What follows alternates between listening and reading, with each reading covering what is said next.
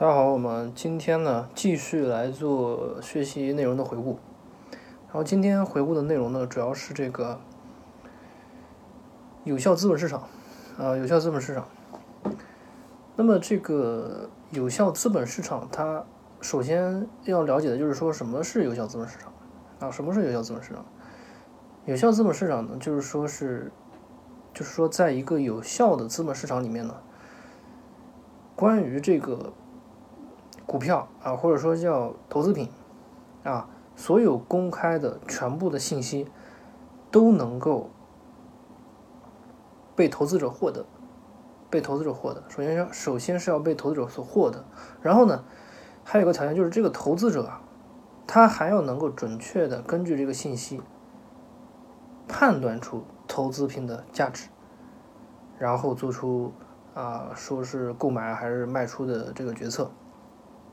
也就是说什么呢？就是说，任何时刻，任何时刻，这个投资品的价格呢，都已经充分的反映出了这个，这个，这个投资品相关的所有的可用的信息。也就是说，这个价格，这个价格，它是能够全面的反映这个投资品的内在价值。内在价值，也就是说，所有公开的、可以、可以这个用的信息，公开的所有，就投资者所有能够得到那些信息，都已经被这个价格给体现了。这个就是有效资本市场。那么，这个有效资本市场呢，它有它有几个条件，它有几个条件。第一个呢，就是说。所有人都是理性的，就投资者都是理性的，啊，这这一点呢，这一点完全就是扯淡，所有人不可能是理性的，所以这一点就不成立，在实际生活中，至少在实际生活中是不可能成立的。第二个，就是说，每个人的理性偏差，它都是每个人的理性偏差都是独立的，这个这条一看也知道是扯淡的，为什么？嗯。大家大家去买过股票的人都知道，跟风是不是？啊，就是不不要说是我们普通投资者了，就是那种专业投资者，是不是也是经常的跟着跟着这个所谓的市场热点，对吧？啊，一个去炒，然后后面跟着也很多很多人去炒，羊群效应啊，就是说，就是没有自己独立的思考。所以这个理性的独立偏差，呃，这个独立的 理性偏差也是不存在的，也是不存在。还有第三个呢，是这个理性的投资者呢有套利的机会，有套利的机会，就是说这个市场啊，当前的价格啊，哎，它是不合理的，它是不合理的。然后这个理性的投资者呢，他可以利用自己的优势去直接给把这个不合理的成分给套利了。比如说，哎，当前这个证券是低估的，然后呢？这个理性的投资者呢，这个时候就会去买入，慢慢的就把这个价格推到合理位置了。这个，这个，这个，这个被低估的部分呢，就被它给弥补了。啊，这一点呢，我觉得还是还是存在的，这一点是这一点是肯定存在的。也就是说，是市场纠错机制。市场的纠错机制呢，我觉得是从长期的角度来说的，从长期的角度来说呢，短期呢，更多的可能是。情绪啊，资金啊，各方面的因素导致的。但是从长期来看，一个股票到底好不好，长期来看一定是可以体现出来的，体现出来的。那么这个是，这个这个这个是三个前提。那么这三个前提呢，它是满足一个就能就可以说是这个市场是有效的，有效资本市场。然后这个有效资本市场呢，它有几个分类，有几个分类。第一个呢，就是说是弱型有效市场，弱型有效市场。这个弱型有效市场呢，就是说，这个当前的这个价格啊，它已经包含了，或者说是充分的反映了这个投资品所有的历史信息，过去的所有信息。那么如果说达到这个条件，就可以说是这个弱型有效，弱型有效。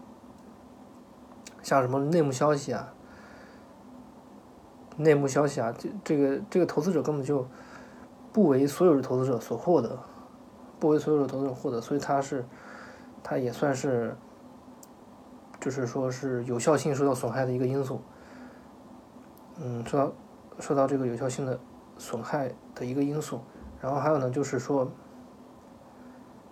投资者对这个信息进行价值判断的有效性也受到了损害，就是因为刚才说的存在那个内幕信息，那么少了这条信息呢，可能就对这个投资品呢，它的这个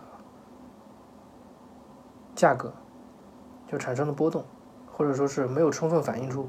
就是没有没有办法充分的估计出这个到底这个证券当前的价值是怎样。其实证券的这个价值是多少钱？其实真的就算是大家的条件，所有和所有可获得的信息都是一样的，但是大家最后的结论还是不一样。因为每个人的，他他所能判断的，他的知识结构，他的对于对事物的认知都是完全不一样的。就比如说同样一个苹果，对吧？有的人。有的人第一个想到的就是苹果手机，或者说，或者说有的人看到就是就是一个苹果，就是一个苹果，所以每个人对于就算就算是同样一个数，因为它受制于他的认知能力啊、知识水平啊，我觉得这个判断的结果也是完全不一样的，完全不一样。这个是第一种。有效市场还有一种是叫做，还是第二种呢？是这个半强型的有效市场。半强型的有效市场是什么呢？就是说，这个价格它已经充分的反映了当前所有可公开的可用的信息，公开的可用的信息，比如说大家都能拿到这个公司的财务报表，啊，财务报表，然后历史上所有的价格你你也能你也能你也能知道，那么这个时候呢，就是说是达到了半强型的有效，半强型的有效。那么刚才说的那个什么内幕消息，对吧？内幕消息它确实还是损害了这个有效性，因为内幕消息它不是说所有投资者都能公开可公开可用、公开可可获得的，公开可获得的。这个是半强行有效市场，就是这个价格充分反映了所有公开可用的信息。那最后一个呢，就是说是强行有效市场。强行有效市场就是不管你什么信息，全部就反映出来了，还有那个包括你的包括内幕消息，也可以反映出来，这就是强行有效市场，啊，强行有效市场。然后还有回顾的一个内容呢，就是说是这个应该说是股票可能是股市的一些常识吧，一些常识吧，比如说公司管理层。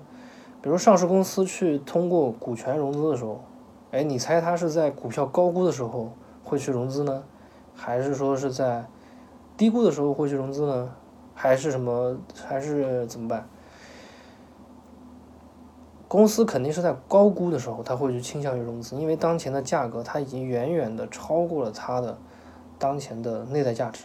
那这个时候融资它的成本是最低的，而且获得的利润是最多的。获得的这个收益是最高的，所以如果说价格是高估的，他们可能就会去什么，就股权融资，通过股权赶紧去融一大笔钱，这是一笔非常好的事情。然后，如果说这个证券是低估的，低估呢，那肯定就不可能去融资了。他会怎么办呢？他会去通过什么呢？股票回购。嗯，价格不是低估吗？我把一部分的股票把它给注销掉，这样股权这样股权的数量变少了，价格就上去了，就能反映出价值这个这个呃股票的真实的价格，真实的价值内在价值。这个是就是这个这个这个是这个上市公司对于融资。时机的把握和选择的一个问题。那么今天的回顾呢，就到这里。